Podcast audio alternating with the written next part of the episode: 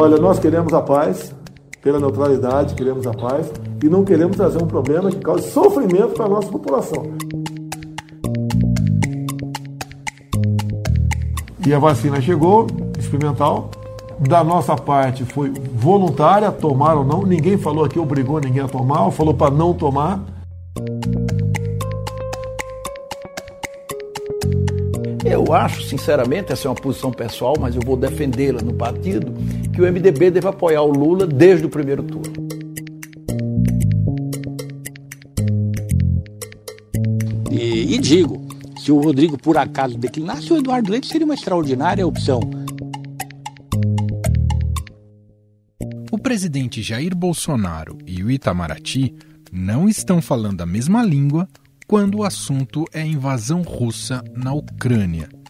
Enquanto o chefe do executivo diz que vai adotar uma posição neutra em relação ao conflito, os diplomatas brasileiros na ONU têm elevado o tom e condenado as ações de Vladimir Putin. Coube ao chanceler Carlos França explicar esse sinal trocado. Segundo o ministro das Relações Exteriores, a posição do Brasil não é de neutralidade, sim equilíbrio.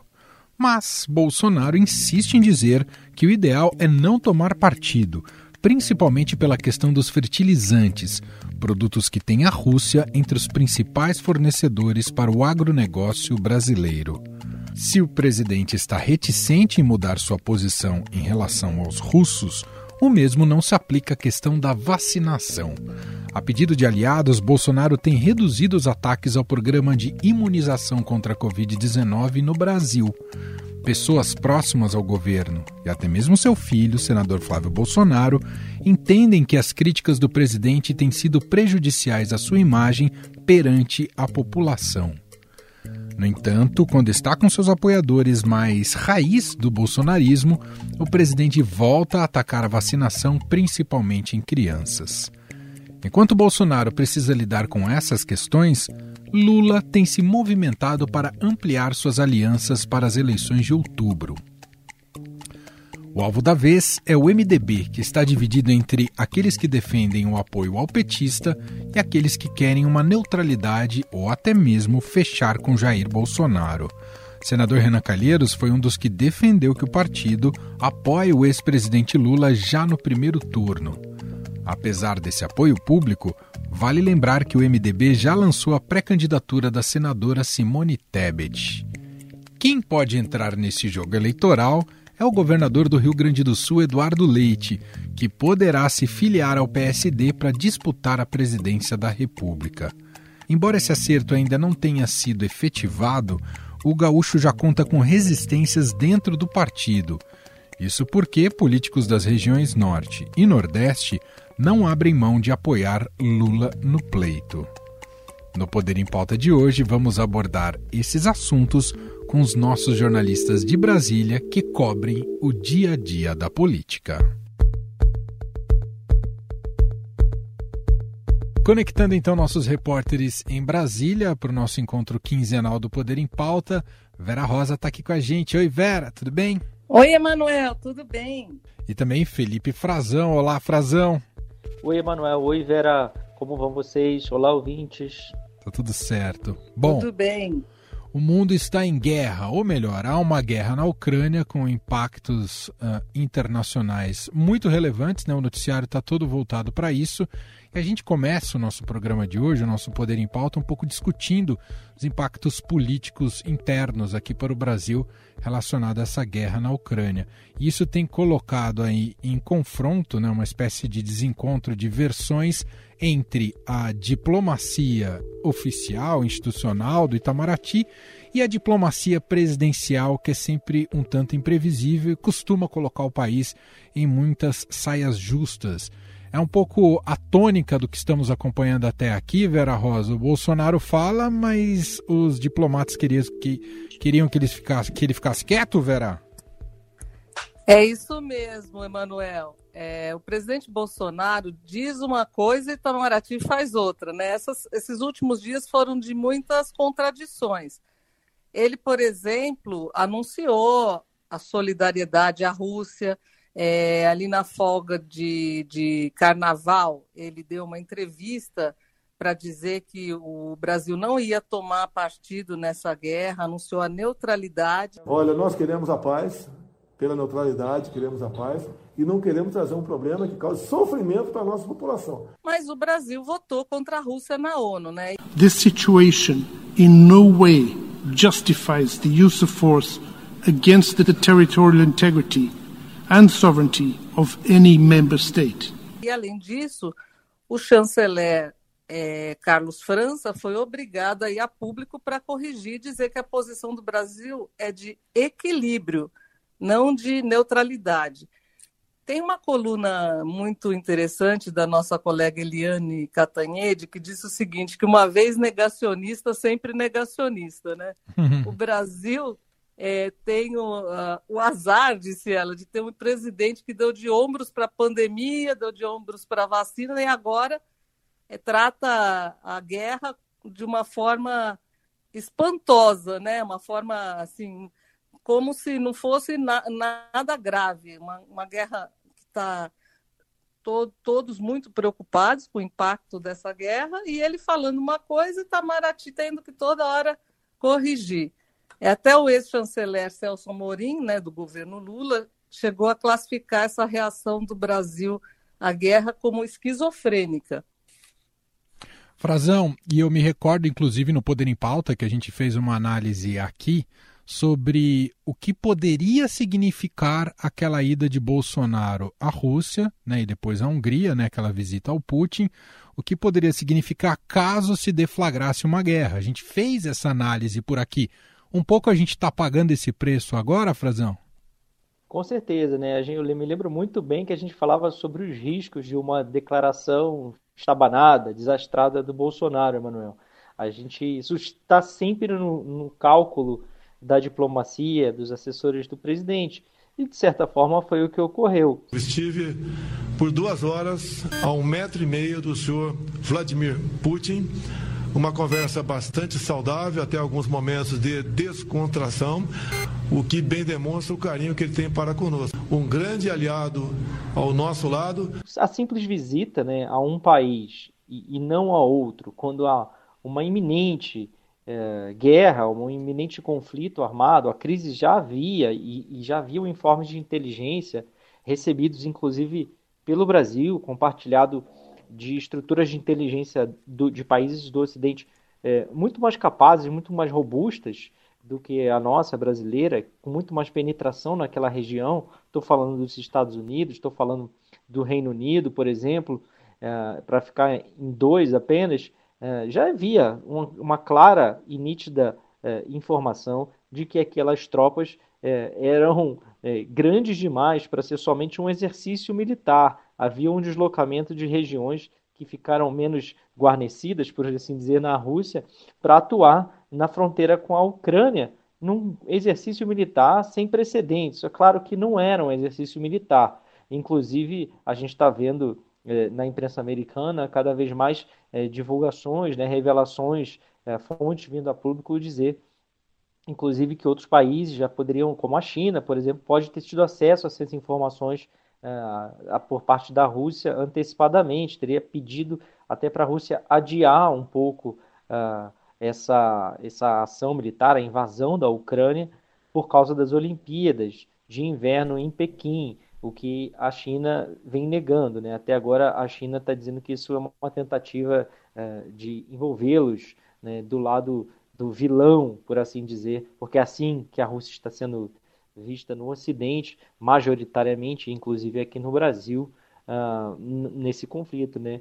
nessa guerra. A gente sabia disso e o próprio, me lembro agora do próprio ex-chanceler Ernesto Araújo, uh, o, o, o, chanceler bolsonarista, um chanceler conservador que levou a ideologia a um patamar uh, sem uh, precedentes no Itamaraty, e ele mesmo afirmou que o presidente não está sendo assim equilibrado, não está sendo imparcial, como disse o atual chanceler Carlos França, tampouco neutro, como disse o presidente.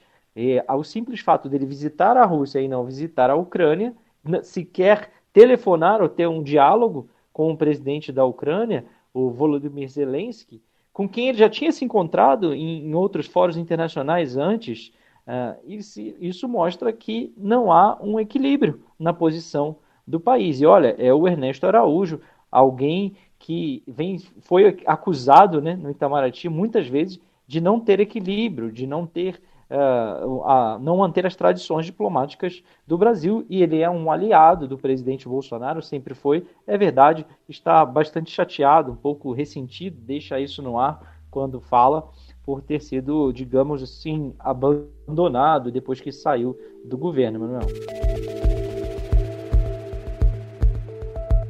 Pensar que estamos aqui falando de uma declaração ponderada do Ernesto Araújo, é porque o roteiro mesmo da política brasileira é completamente surpreendente. Ô Vera, estamos em ano eleitoral e evidentemente que uma guerra tem impactos e imagino que para a economia isso deve preocupar muito internamente o governo, já que tem uma inflação para segurar, né, Vera? Com certeza, Emanuel. Inclusive o presidente, quando deu essa declaração de que sobre a neutralidade, ele falou que para o governo é, para nós, para o Brasil, a questão dos fertilizantes é sagrada. Nós temos uma dependência enorme dos fertilizantes da Rússia. Ou seja, se tiver sanções econômicas em cima disso, o nosso agronegócio aqui será seriamente afetado. Agora, isso nada justifica é, ele não condenar é, o ataque da Rússia à Ucrânia, né? Agora, em todos os, o, nessa pré-campanha, todos os pré-candidatos, os principais pré-candidatos, divulgaram suas posições a respeito da guerra, enquanto o presidente Bolsonaro fica é, com essa posição de neutralidade, contrariando Itamaraty, os representantes de partidos assinaram um manifesto de apoio à Ucrânia. É, Simone Tebet, do MDB, pré-candidata do MDB à presidência, João Dória, do PSDB, Sérgio Moro, do Podemos, Felipe Dávila, declararam, é, numa carta que foi divulgada nesta quarta-feira, a defesa pela paz, criticaram exatamente esse discurso de neutralidade, que, como bem lembrou o Frazão até, o ex-chanceler Ernesto Araújo criticou, né, dizendo que o presidente Bolsonaro está reproduzindo a desinformação russa. E lembrando também que o ex-presidente Lula também, em visita ao México, também condenou o ataque da, da Rússia à Ucrânia e disse que é preciso resolver de forma pacífica esse conflito, todos muito preocupados com o impacto disso. Até queria te ouvir mais, Frazão, sobre essas declarações do Lula em visita lá ao México, que isso teve reverberação interna importante, não é, Frazão? Sim, Emanuel, o Lula foi se posicionar e ele também não usou termos assim é, muito exagerados. Lula foi comedido. Para evitar, não adianta o secretário-geral da ONU para a televisão lamentar. O que era importante era que a ONU tivesse agido sistematicamente, diuturnamente, para evitar que acontecesse essa guerra. Se a gente lembrar, é, no governo da Dilma Rousseff, em 2014, é, o Brasil sediava uma reunião dos BRICS.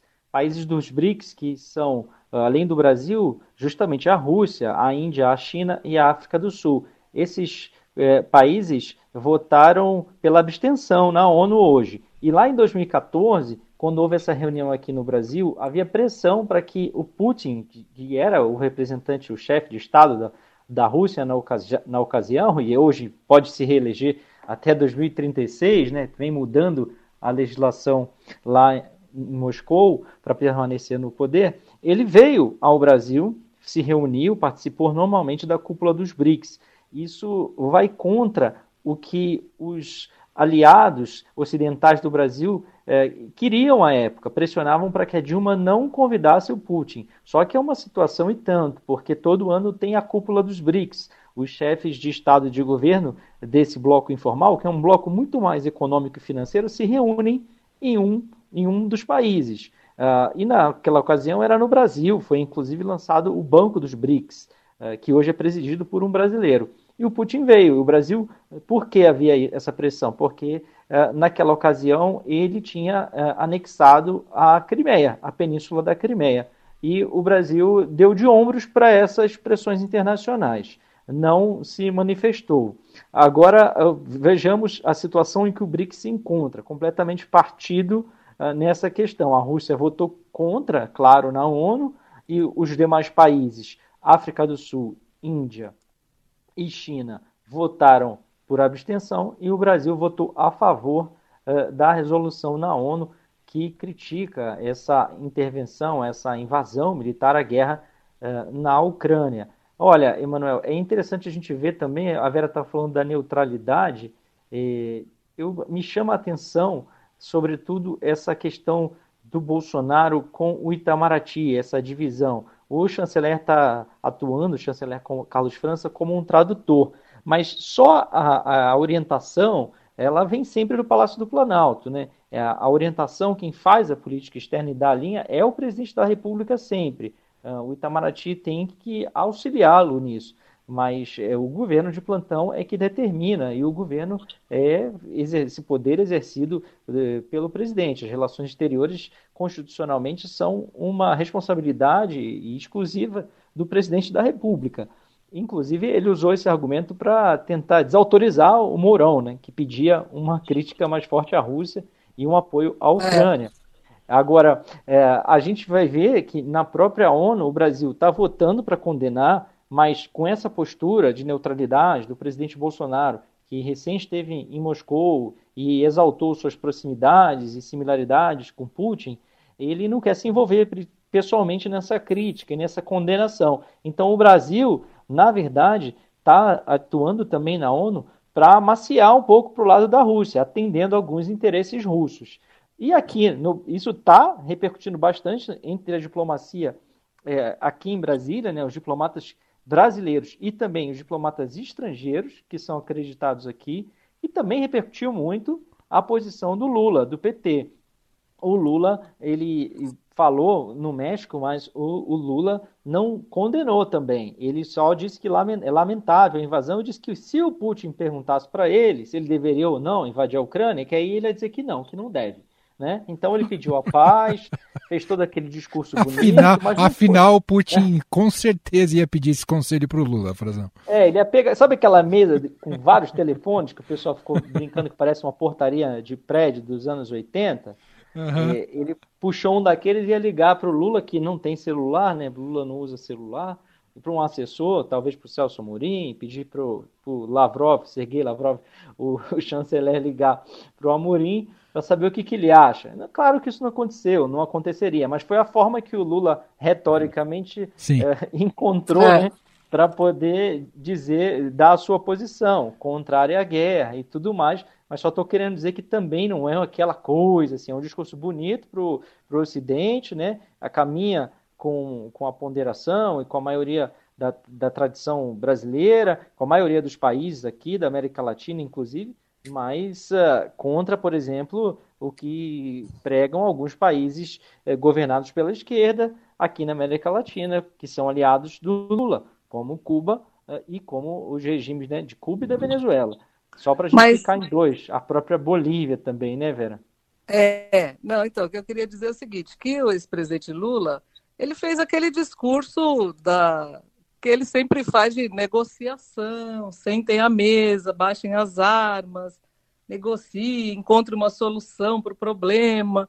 Realmente não foi aquela, aquela condenação enfática como se esperava. E lembrando que a bancada do PT no Senado, na semana passada, chegou a publicar uma nota culpando os Estados Unidos pelo ataque da Rússia à Ucrânia, culpando o imperialismo norte-americano. Só que isso pegou tão mal que eles publicaram e logo depois apagaram né, o registro. É verdade. É verdade. Então, o expansionismo da OTAN, nessa, né, Vera? Nessa situação assim dúbia, né? Que nem muito nem lá, nem muito cá. Tá é. nessa questão. Enquanto outros, o PSOL, por exemplo, condenou com veemência. Essa é, divergência com o Itamaraty, o posicionamento dele, está sofrendo muita cobrança. O que, que o governo brasileiro tem feito desde sempre?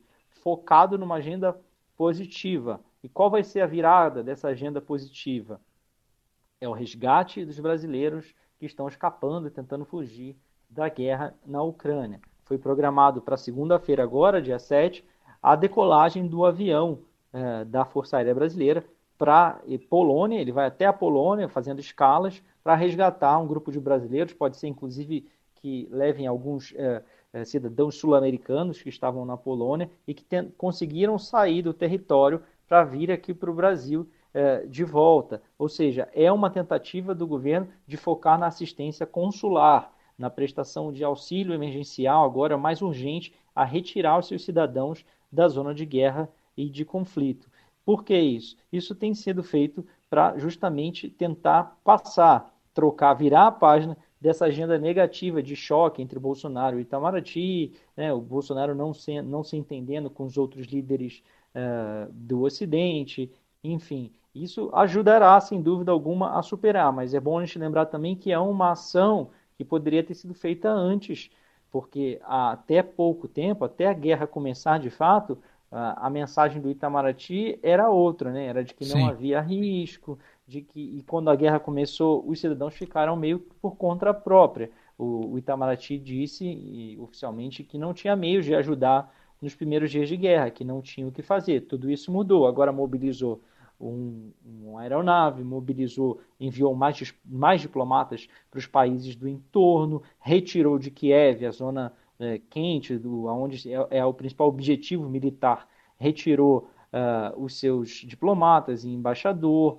mandou o embaixador para a Moldávia, agora ele está atuando de lá, está na zona de fronteira, inclusive publicou um vídeo chegando, é, publicou nas redes sociais dele, né, o embaixador Norton Rapest, um vídeo é, chegando com brasileiros, com a bandeira do Brasil, tem essa campanha, né, inclusive a bandeira serve para demonstrar esse espírito agora, né, de nacionalismo, do Brasil, de, de, resgatar os seus nacionais, o apoio do governo, e também, Manuel, numa situação dessa, para uh, eh, identificar as pessoas numa zona de conflito, né? Uhum. É, que são brasileiros e que não tem nada a ver com aquela guerra, e então que tenham uma passagem. Está havendo uma mobilização, mobilização de recursos, mobilização, é, inclusive envolvendo agora os militares, para o governo tentar virar essa página. A comunicação do governo tem sido, desde o início, voltada para isso. Agora, isso deve ganhar um pouco mais, uma dimensão maior nos próximos dias. Muito bem. Bom, esse foi o nosso primeiro bloco, mais estendido, né? um bloco dedicado a esses impactos da guerra na Ucrânia na nossa política interna em relação ao governo do presidente Jair Bolsonaro. A gente vai fazer agora um bloco mais curto, mas só para a gente dar uma passada, né, como o Poder em Pauta tem acompanhado todo o processo eleitoral, uh, falar um pouquinho também sobre essas movimentações nesse período. E, ô Vera, queria que você contasse aqui para o nosso ouvinte o quanto os astros têm indicado aí os cenários eleitorais, especialmente para governador do Rio Grande do Sul, Eduardo Leite. O que podemos esperar dos astros, Vera Rosa? É, então, Emanuel, é que o governador do Rio Grande do Sul, Eduardo Leite, ele recebeu um mapa astral é, de um amigo empresário é, que encomendou esse, esse, essa análise e, e, e, diz que essa análise diz que ele vai ter, vai ter é, um fato de grande impacto vai acontecer na vida do governador em março esse mês. Ah. A curiosidade, a curiosidade é que o governador completa 37 anos exatamente agora, dia 10 de março. Então o que, o que se diz é o seguinte: bom, pelo menos ele sai da fase do inferno astral agora no dia 10 de março. E ele está para decidir, Emanuel, se ele deixa ou não o PSDB é, para se filiar ao PSD do Gilberto Kassab é, até o fim desse mês. Tem que ser agora, né, que é o prazo, e a nossa apuração indica que ele está bem inclinado a isso. É muito incipiente essa conversa, muito recente, é, não é algo que eu gostaria de fazer, sair do meu partido político, mas se o PSDB deixar de discutir de entender que deve talvez ter uma outra postura nesse processo eleitoral, talvez se, se imponha. Não estou dizendo nem para que eu seja o candidato. E o mapa astral não diz que ele vai ser candidato ou não, mas fala que ele é uma, é uma pessoa, um político que é, tem muito destaque e que está entre duas grandes forças políticas. Aí o que os amigos dele falaram é o seguinte: será que essas duas grandes forças políticas são Bolsonaro de um lado, Lula de outro, e ele é, vai ser a terceira via. Vamos ver, né? Mas o fato é que ele ficou bem impressionado com esse mapa astral. Ele é do signo de Peixes, com ascendente em Touro, Lua no signo de Escorpião. Vai fazer 37 anos agora, no dia 10 de março. Todos os seus aliados esperando muito, o PSDB de um lado, que tentando segurá-lo, né? É, do outro lado, o PSD de Gilberto Kassab tentando levá-lo, e é, os aliados, o curioso é que os aliados dele no governo, do, do, do, Eduardo Leite, estão se filiando, já começaram a se filiar ao PSD, o que é um indicativo de que ele está se movimentando nessa direção. Inclusive, a ex-senadora Ana Amélia, que era do Progressistas, é do Progressistas ainda, mas já está se desfiliando e já negociando com o PSD de Kassab.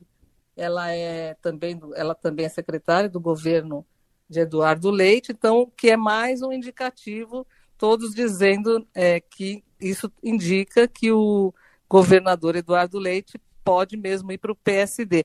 Mas o, o, o, presidente do PSD, Gilberto Kassab, ainda está esperando o anúncio público do Rodrigo Pacheco, que é o presidente hum. do Senado, que foi convidado para ser, foi primeira, primeiro convidado para ser o candidato do PSD ao Palácio do Planalto. E, e digo, se o Rodrigo por acaso declinasse, o Eduardo Leite seria uma extraordinária opção.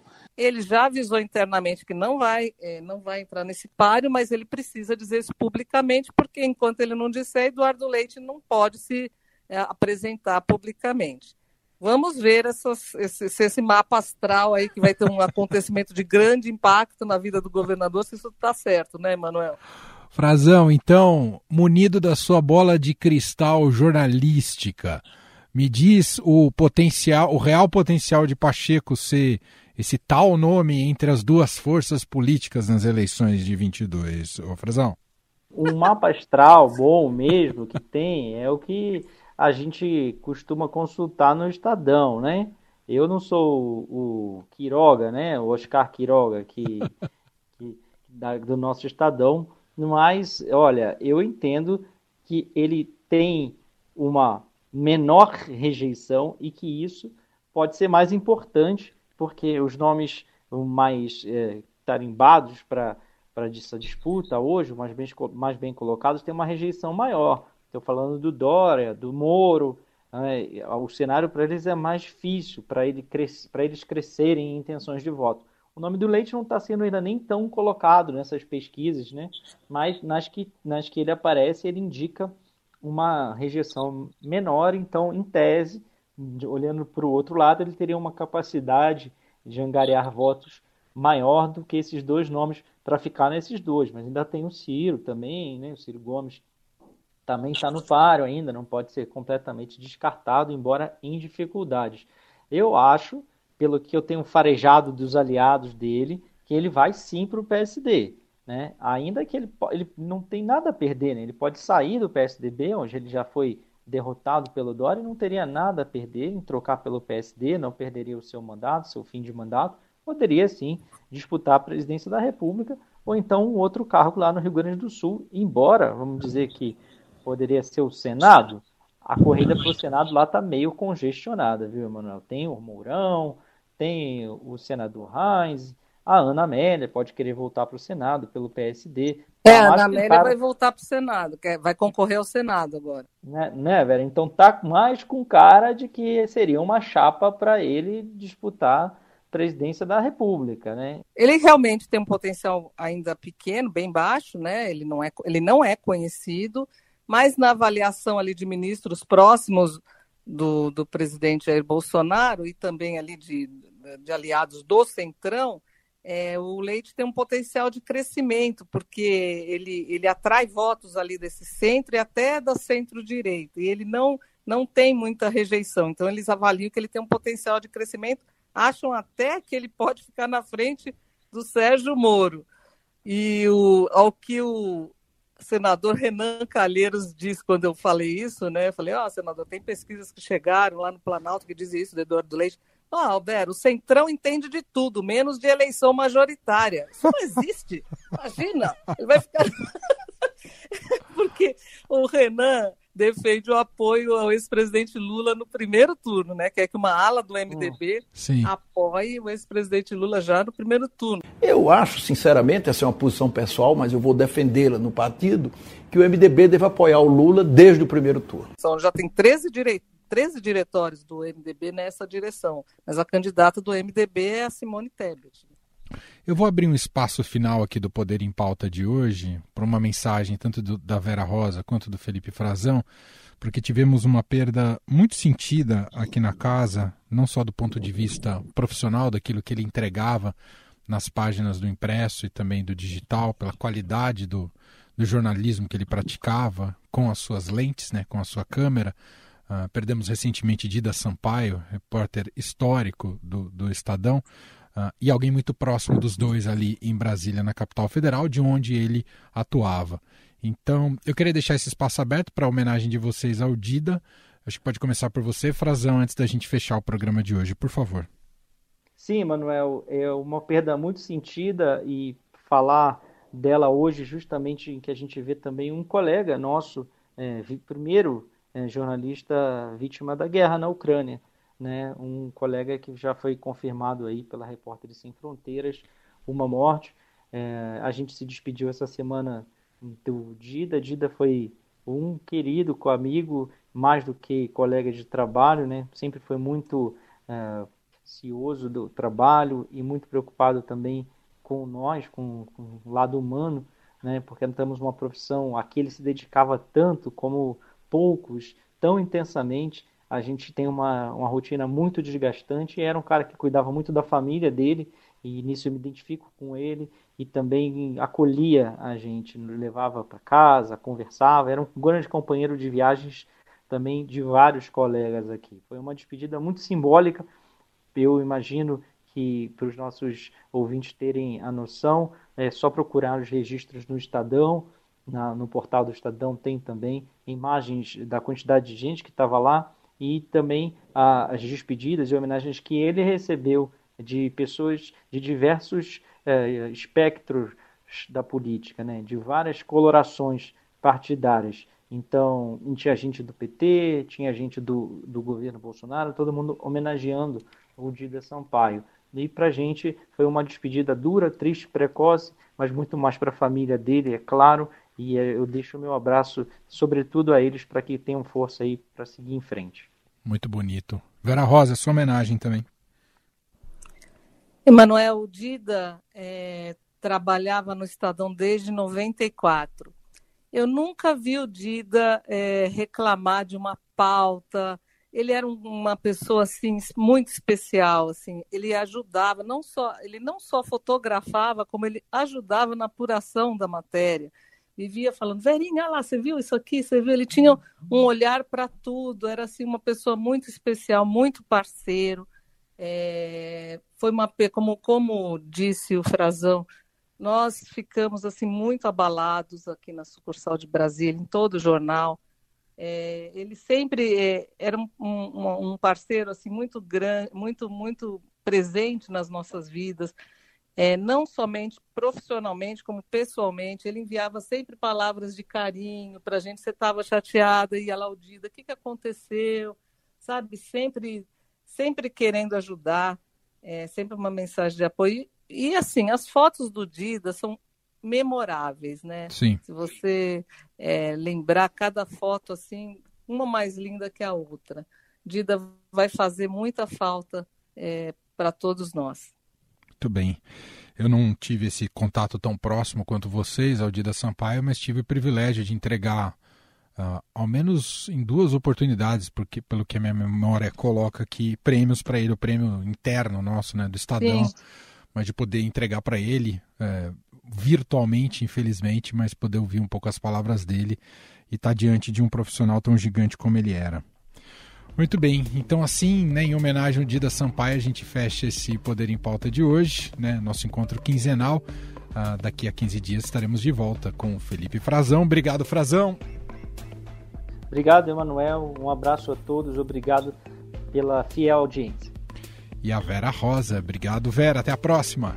Até a próxima. Obrigada, Emanuel. Obrigada, Frazão e a nossa audiência.